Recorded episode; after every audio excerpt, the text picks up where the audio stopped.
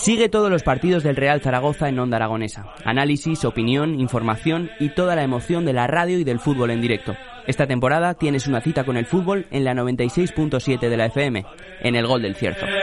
¡Ole Maños!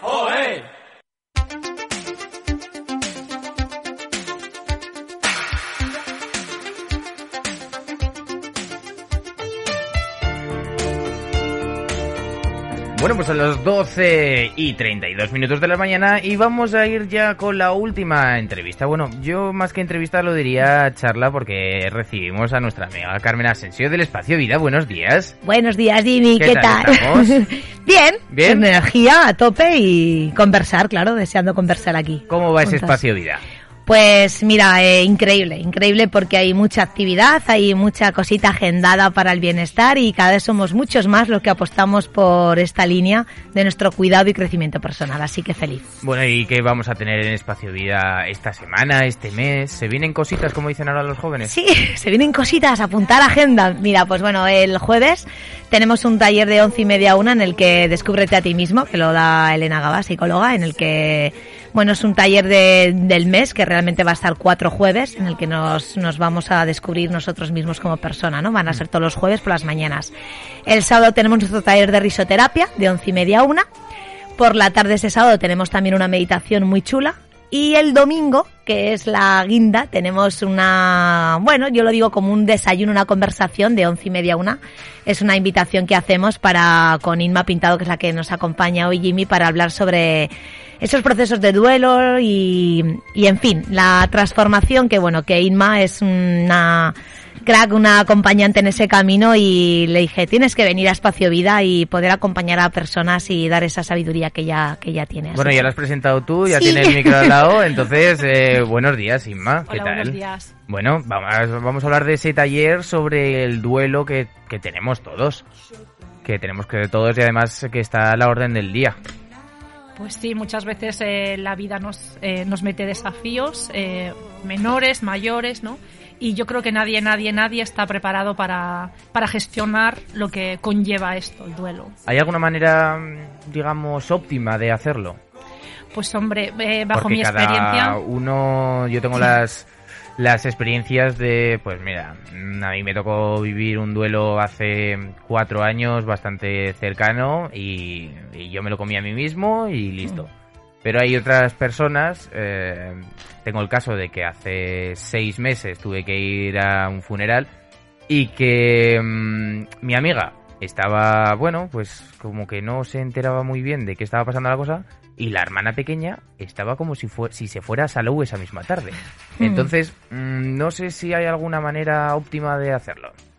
Pues hombre, en primer lugar me gusta lo que comentas porque los niños sí que tienen una sabiduría allí metida. Bueno, niños, eh, niña de 19 años, no, no, pero... no, no, todavía, todavía está en ese, en ese sector, digamos, ¿no? De gestionar la vida con otra soltura, con otra, ¿no? Pues con ese flow que tienen ahora ellos.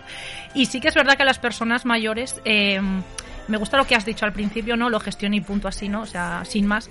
Y hay que puntualizar mucho allí, ¿no? Porque no se gestiona nada sin más. Mm. O sea, todo desafío, ya sea un duelo, sea una enfermedad, una separación, lo que sea, tiene un trasfondo más allá, ¿no? Y eso es lo que nos hemos olvidado, de sentirlo y de gestionarlo. Las cosas no suceden porque sí. O sea, mm. tienen un, un trasfondo y es lo que yo eh, llevo haciendo durante cinco años, después de haber perdido a, a dos hermanos y a mi madre en, dos años y una separación matrimonial. Me tuve que reconstruir como persona, eso lo primero, y luego ver por, no por qué, sino para qué había sucedido esto, ¿no? Y sí que es verdad que para entender todo esto tiene que haber un seguimiento, ¿no? Pero decir que a mí lo que me ayudó con esto fue ponerme un objetivo. ¿Y ese objetivo fue? Estar aquí donde estoy hoy. Ah, vale, que me he quedado callada diciendo. Y ese objetivo. Y digo, a ver, nos lo va a contar, nos lo va a contar. Bueno, pues ya os lo cuento rápido. Bueno, rápido, bueno, rapidito porque. No, bueno, han sido... hay tiempo. No, nosotros. Han sido... Te escuchamos, Inma. Nosotros te escuchamos. te escuchamos. Gracias. han sido cinco años de reconstrucción. Primero yo, porque me tuve que apartar un poco del mundo para ver eh, desde otra perspectiva lo que la vida me había mandado, ¿no? Estas tres muertes y esta separación, ¿no?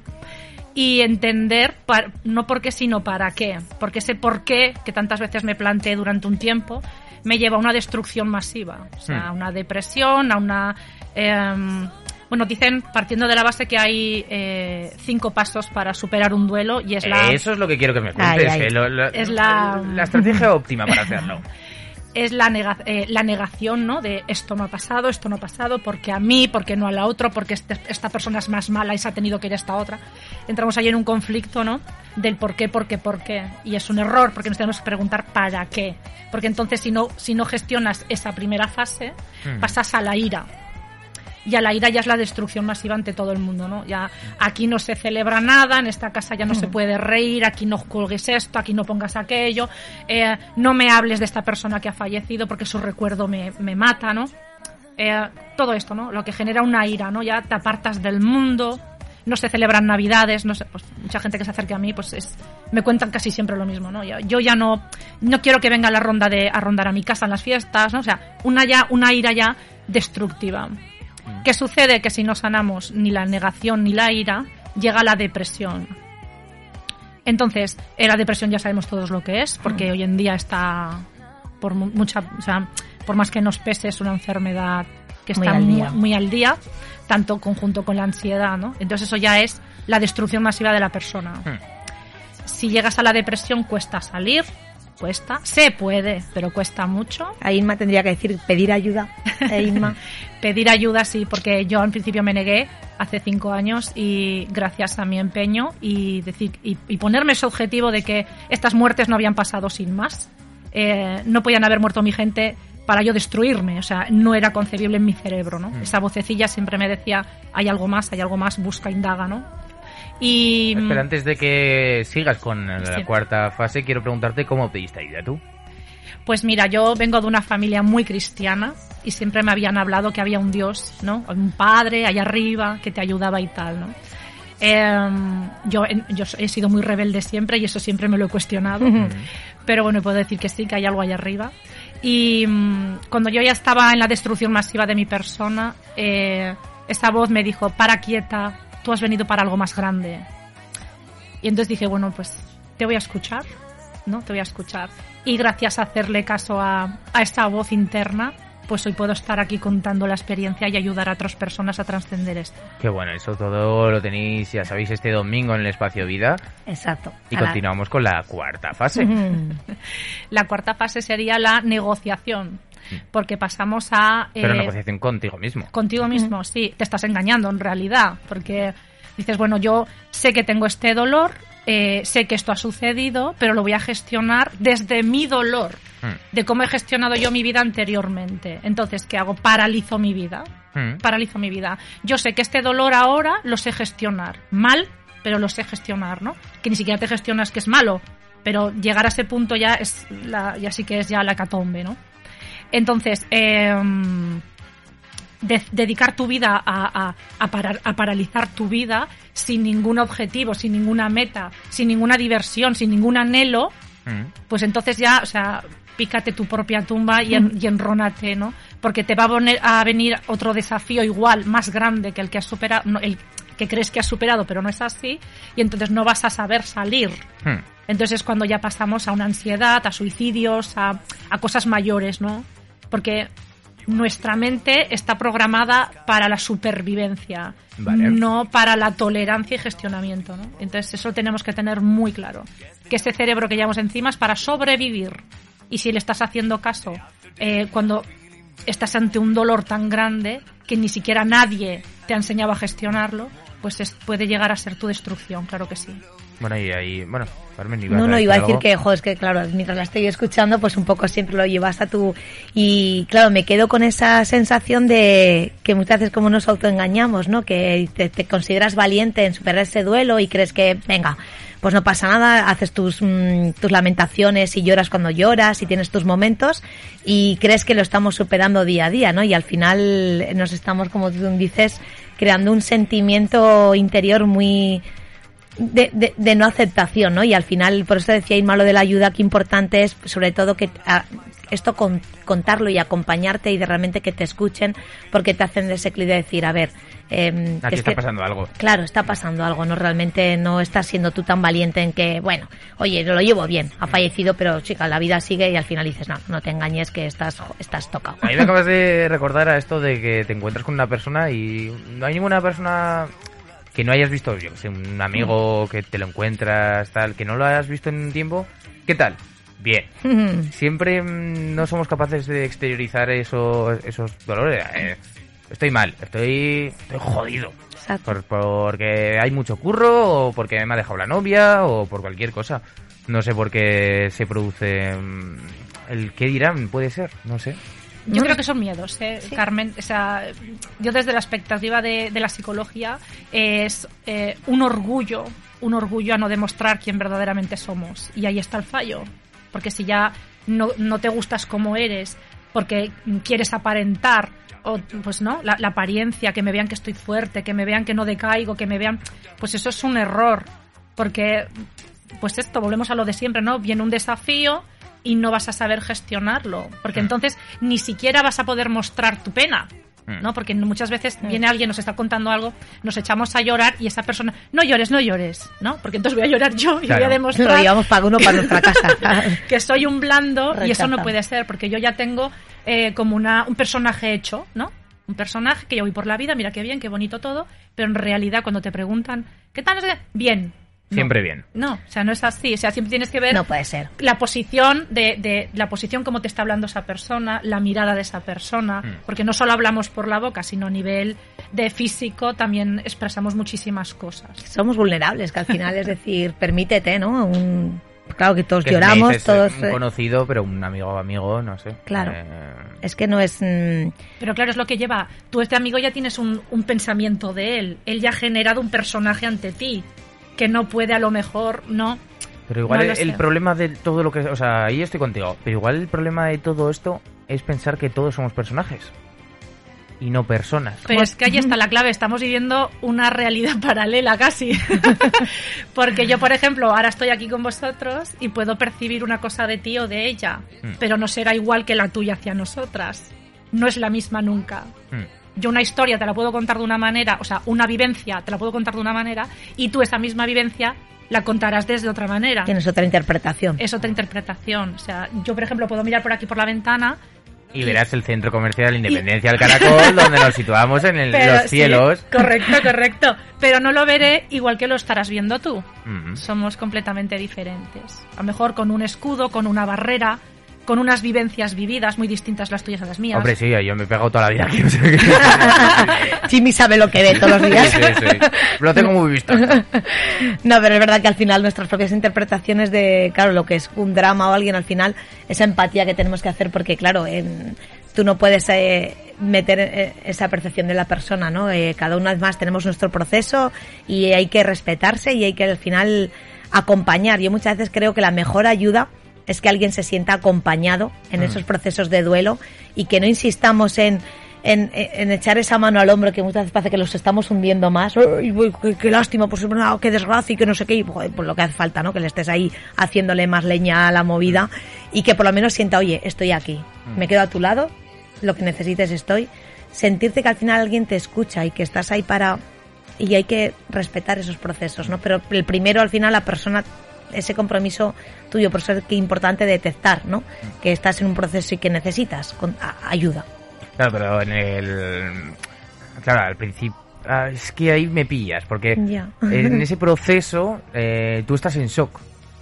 O sea, tú no eres capaz de asimilar lo que te está pasando. Es la primera fase, negación. No me lo he apuntado, pero me lo tengo en la cabeza. Eh, claro, tú estás en shock. O sea, en el momento duro, duro, duro que es, normalmente suele ser el funeral eh, y el velatorio, normalmente casi te da más pereza el, el estar ahí y tener que hacer el recibimiento que el asimilar la noticia. Porque es como una especie de mm, fila que te va recordando lo que está pasando. Y tú ya lo sabes perfectamente. Y ya pasa que en esos momentos, ya te digo yo, que puede pasar una semana, un mes de, de la persona que ha partido y no eres consciente todavía. O Mm. sea, yo me acuerdo en el- cuando tuve que mm, afrontar la muerte de mi hermano, eh, yo estuve una larga temporada que era mi- mis palabras solo eran es que esto ha pasado de verdad. Es que esto ha pasado de verdad. Porque te das cuenta en el día a día, pero en Mm. el proceso que tiene que llevar un, pues cuando recibes al, al, al fallecido, el entierro, bueno, tenerlo que dejar allí, pues es, no sabes muy bien por dónde te ha venido la torta Mm. y estás como un poco en, en shock, ¿no? De hecho ha habido gente que a mí me decía, es que te vi en el cementerio y tal, pues no me acordaba, o sea, Y además a veces te sale como una sensación de que estás hasta que lo gestionas bien, no sé de dónde Sí, sale ya. del interior, que realmente dices, ostras, Sí, eh, se sí. te veía bien Carmen en el suizo. Pues no sé dónde sale quizás ese eso mantenerme en pie, ¿no? Sí.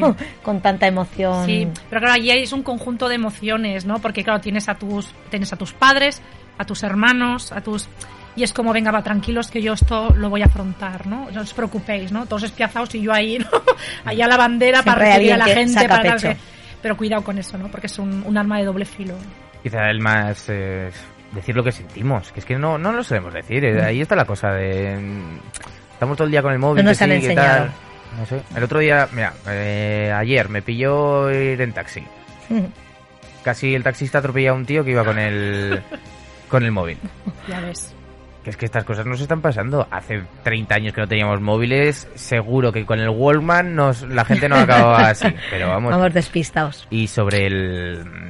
eh, Os quería contar una cosa. El hecho de que, mm, por ejemplo, en el caso que tuve que vivir yo hace seis meses, eh, me gustó mucho la manera en la que lo gestionamos. No es por tirarme flores ni nada, pero llamamos a mi amiga, le decimos, ¿estás bien? Eh, subimos. Mm, sabía- íbamos a subir, sí o sea, si no nos decía que no, Mm. subíamos de una.